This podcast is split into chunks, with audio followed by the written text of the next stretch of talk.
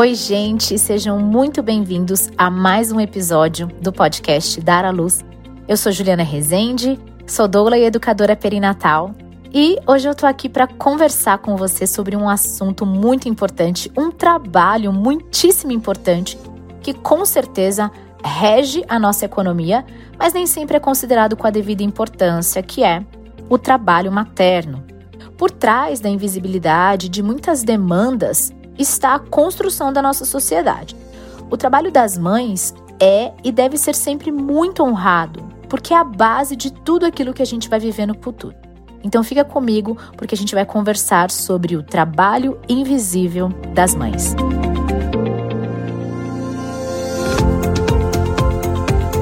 Talvez seja algo que não faça tanto sentido para você, né? Como assim um trabalho invisível? Mas até o final desse episódio você vai compreender do que é que a gente está falando. Eu começo dizendo que eu vou generalizar quando eu digo trabalho invisível das mães ou das mulheres, tá bom? Isso porque eu sei que em alguns casos raros o homem participa dessa divisão de tarefas. E entenda, não são tarefas físicas, você vai perceber até o final do episódio quais são as tarefas que eu estou dizendo, essas tarefas invisíveis. Mas Tô aqui falando da maioria dos casos, tá? E na maioria dos casos, quem cuida dessa demanda que a gente vai conversar aqui acaba sendo a mulher. Então vamos lá. Algo muito interessante começa no pós-parto. Essa mulher, no final da gestação, em geral, ela tirou ali ou começou a cumprir a sua licença maternidade, ela tem o seu bebê, e no pós-parto, ela está bem envolvida com todos os cuidados ali do, de, do bebê, né? É uma alta demanda que está atingindo essa mulher, é uma privação de sono, é uma série de coisas, mas coisas naturais e esperadas no pós-parto. E possivelmente essa mulher, então, que trabalhava fora de casa antes desse bebê nascer, agora está cumprindo essa licença maternidade. Algumas mulheres já não trabalhavam fora de casa, o trabalho já era exclusivo dentro de casa. Era uma dona de casa, né? Uma mulher do lar.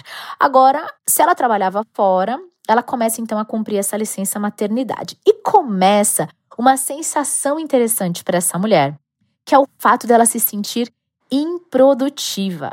Veja só, nós mesmos, nós mesmas, né? Começa na mulher essa sensação da improdutividade. Começa na mulher a validação de que aquilo que ela está fazendo não, não é considerado como algo produtivo. Então, vamos lá. O fato de não gerar uma renda exata, uma renda fixa, né, financeira, monetária, ao final do mês, pode incomodar muitas mulheres que estão ali cuidando de seus bebezinhos no período pós-parto. No fundo, ela até sabe que apesar de não gerar um lucro financeiro fixo, né, ela consegue gerar ali uma economia diferente, né, uma economia da maternidade, é, mas é uma economia tão real quanto. Só que tudo está acontecendo dentro da cabeça dessa mulher que não contabiliza isso de forma certa.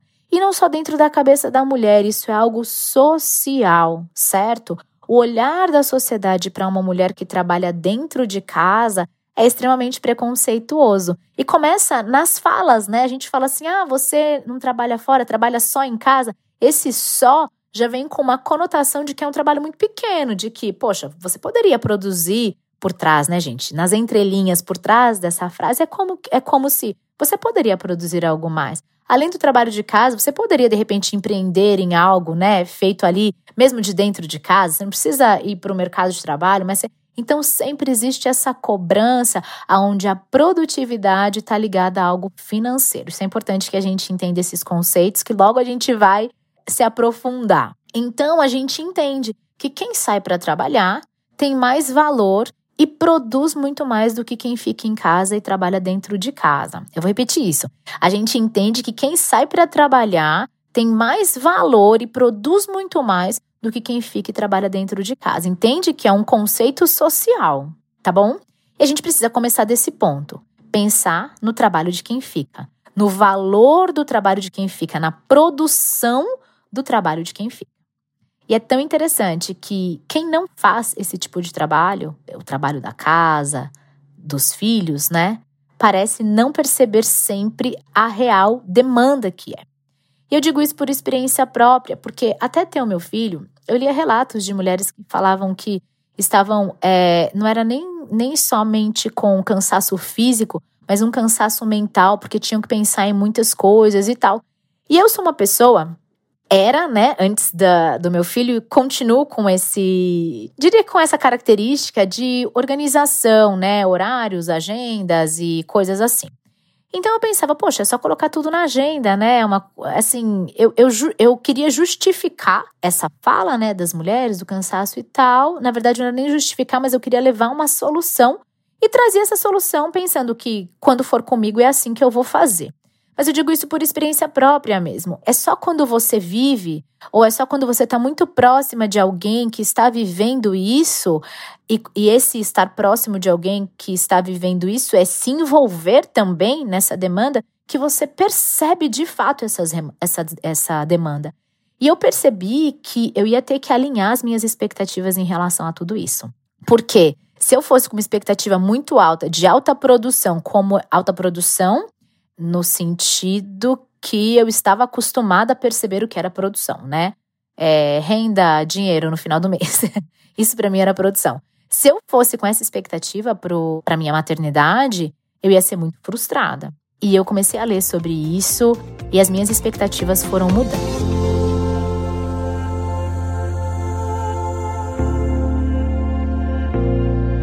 Uma vez eu li uma frase: O trabalho invisível das mães é muitas vezes o que sustenta o que todos conseguem enxergar. Isso é muito real. É o trabalho invisível dessas mulheres que sustenta aquilo que a gente vê no final das contas.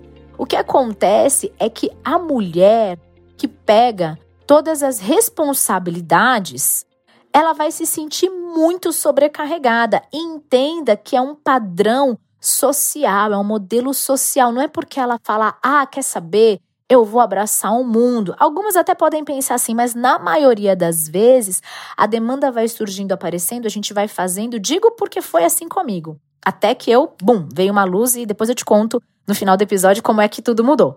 Mas você vai pegando. Então, assim, são as coisas da casa, a escola, o filho, o supermercado, os pets as atividades extraescolares, os, os, os esportes que a criança vai fazer, o inglês, levar na natação, ir no médico, o check-up, as vacinas.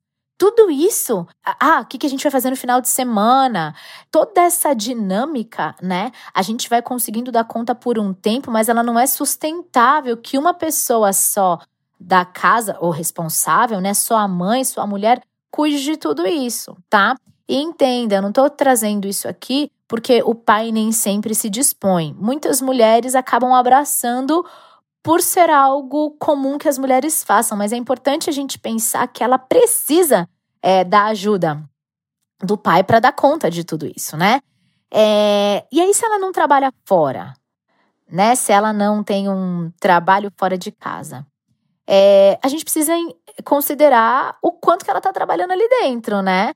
É, não são só as oito horas diárias, né? De bater o cartão a hora que chega, a hora que sai, não preciso mais pensar nisso. Na verdade, é um trabalho 24 horas por dia, né? No final das contas, dá muito mais do que isso. E aí a gente chega a um conceito, que é um conceito relativamente novo, que é o conceito de carga mental, e que vai ilustrar bastante esse trabalho invisível. E aqui agora eu vou ler para vocês algo que eu peguei, uma definição que eu peguei e vou ler aqui, abre aspas. O que é carga mental? O conceito de carga mental engloba todo o trabalho invisível que é necessário para que as diferentes áreas da vida familiar funcionem adequadamente. O processo de pensar continuamente e deliberadamente sobre todas as tarefas pendentes e sobre como gerenciá-las. Antecipar, organizar e se lembrar de tudo que precisa ser feito. Fecha aspas. Então, entende que engloba tudo aquilo que você precisa organizar para gerenciar o funcionamento da vida familiar. E foi uma socióloga, o nome dela é Susan Walzer, que nesse estudo dela ela descreveu esse termo. E ela trouxe que é, que é importante para a gente perceber essa desigualdade das atividades entre o homem e a mulher, a gente precisa entender a distinção entre as tarefas físicas e as tarefas mentais. Então, tarefas físicas, como por exemplo, ela fala, Ir ao supermercado, pegar o filho na escola, fazer jantar, estender as roupas. Beleza, isso são tarefas físicas. Agora, olha as tarefas mentais, como a gente expande e a gente compreende. Então, é perceber que, por exemplo, a pasta de dente está acabando ou o sabão em pó está acabando, eu preciso me antecipar para comprar antes que acabe. Tá entendendo? Lembrar que o filho vai para uma excursão amanhã, então tem que sair é, mais cedo da escola, ou eu preciso comprar o lanchinho que ele vai levar, e isso eu vou ter que fazer entre a ida, buscá-lo em tal lugar, passar no supermercado. Tá entendendo? Por exemplo, planejar com antecedência que a gente vai ter um jantar. Ah, então eu tenho que tirar os alimentos do congelador para deixar na geladeira descongelando para que esteja pronto a tempo. Organizar a lavagem de roupas, é, sei lá, na quinta ou na sexta-feira, porque no sábado vai ter um jantar e, as pessoas, e, e a roupa que o, sei lá, meu filho vai usar precisa estar tá seca. Então, esse segundo tipo de tarefa, que são essas mentais, parece ser algo exclusivo das mulheres. Em geral, os homens não passam a mesma quantidade de tempo pensando nisso tudo, entendeu? Porque se eles fizerem isso, ou se eles fazem isso, eles estão normalmente pensando algo a respeito dos seus próprios trabalhos. Estão entendendo? O foco, os dois podem ter carga mental, mas o foco da mulher é bem exclusivamente no gerenciamento familiar, enquanto que o do homem pode estar fora, é, né? Pode estar voltado para o trabalho. Então, a mulher ela pensa, organiza, planeja a sua vida no trabalho, a vida social, a vida doméstica, a dela bem como a vida de todos os outros membros da família. Então, é isso, ela se torna essa gestora, né? E isso é essa carga mental. É isso que demanda, né? É, é essa alta demanda invisível que causa esse desgaste. Esse trabalho invisível é um trabalho bem cansativo, é um trabalho dos bastidores. Para que esteja todo mundo ali pronto, bonitinho na hora de sair, teve uma mulher que precisou se organizar. E entenda, tô falando mulher é na maioria das vezes, tá? Se você pode contar com essa parceria, isso é muito importante. É algo que eu vou trazer logo mais sobre como você é, se ajustar dentro da sua casa, com o seu marido, em relação a todos esses processos. Quando é, você vira uma mãe cansada ou dizendo que está cansada, provavelmente tem algo a ver com esse conceito de carga mental que foi aqui ilustrado. Quando a gente compreende que existem as tarefas físicas e existem as tarefas mentais, é interessante que as tarefas mentais sejam divididas, entende? É, as tarefas físicas também, mas as tarefas mentais precisam ser divididas. Toda aquela logística de pensar nas datas, toda a logística de ter que se antecipar às situações e começar a trabalhar hoje é uma logística que realmente pode ser exaustiva quando ela é feita exclusivamente pela mulher. Então, quando a gente fala do trabalho invisível das mães, é esse trabalho que precisa ser honrado, que precisa ser valorizado, que precisa ser considerado. E isso começa com a mulher, com você que está fazendo esse trabalho invisível. Eu percebi, digo por mim mesma, na minha experiência, que muitas vezes eu é que não valorizava aquilo que eu estava fazendo, entende? Se os outros não valorizavam, eu não podia fazer nada sobre aquilo, mas eu podia valorizar, eu precisava valorizar.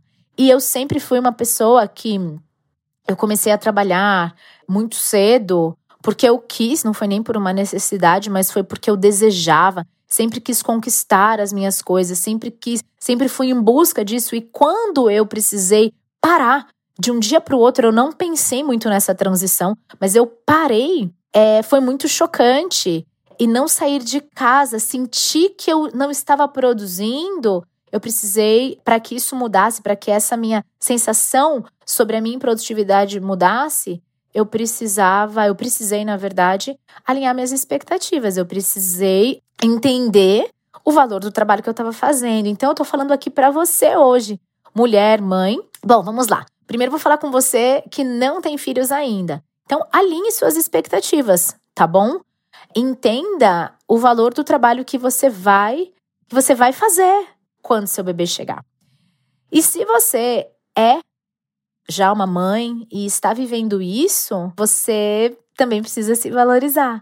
Você precisa compreender o valor do trabalho que você está fazendo. Você precisa é, reconhecer a importância de tudo isso que você está fazendo. Então, quando uma mulher está muito cansada, dizendo que está muito cansada, nem sempre é o físico, é o desgaste desse trabalho invisível.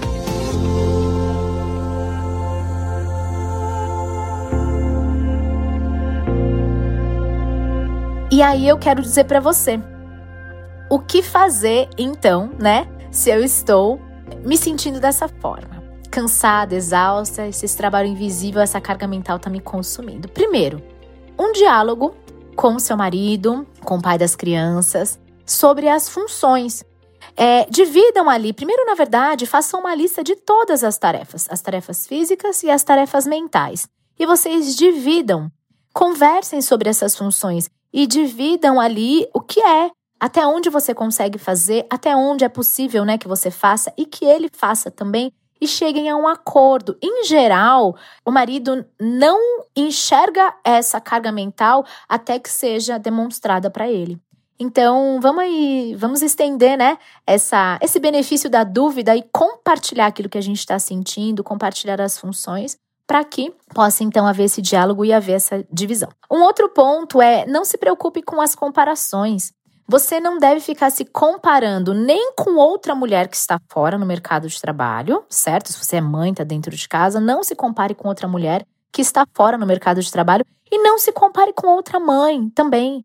Porque as pessoas elas podem levar é, as coisas de forma muito diferente e o apoio, a rede que cada uma tem pode ser muito diferente e a forma de lidar com, com, com as tarefas pode ser muito diferente. Então, não se compare. Às vezes você tem um filho só e vê a outra mãe que tem três e você fala, nossa, ela tá dando conta e eu não tô dando conta. Não pense dessa forma. Não se compare. Cada uma tem uma dinâmica, cada uma dá conta daquilo que consegue dar conta. E a comparação, em geral, ela nos leva para um lugar muito ruim de estar. Que a gente sempre acha que a gente é pior. É difícil você se comparar com outra mãe e falar, nossa, eu tô aqui arrasando, né? Pode acontecer, mas em geral a gente se compara pra achar que o outro tá fazendo o melhor. Mas a gente não sabe a vida do outro, né? Nem sabe os calçados que eles estão calçando e os caminhos por onde eles estão caminhando.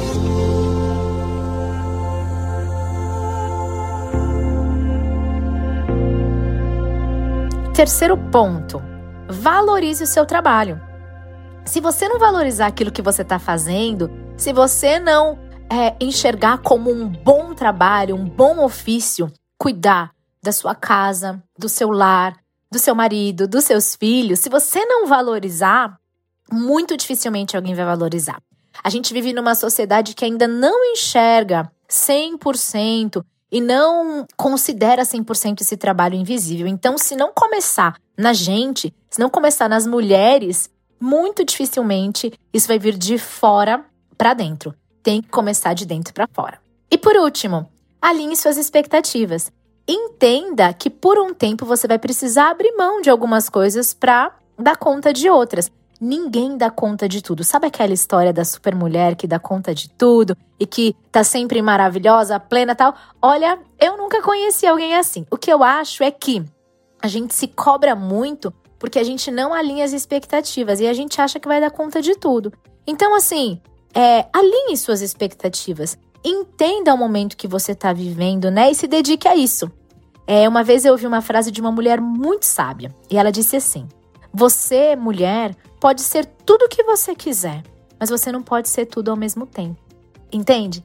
Então, eu quero terminar te dizendo: qual é a temporada que você está vivendo? Se dedique a essa temporada, faça o seu melhor e tenha certeza que muitos frutos vão vir disso, né? Você está investindo na próxima geração, você está investindo na base da sociedade. É, se a gente está pensando em um mundo melhor, esse mundo melhor começa com as nossas crianças e com o trabalho que a gente está investindo e desenvolvendo hoje na vida delas, certo? Eu quero te agradecer é, por ter ficado aqui comigo, acompanhar mais esse episódio. Se esse episódio te ajudou, eu fico muito feliz com isso. Eu te convido a compartilhar nas suas redes sociais, aí nos seus grupos de WhatsApp. E um super beijo. Até a próxima semana.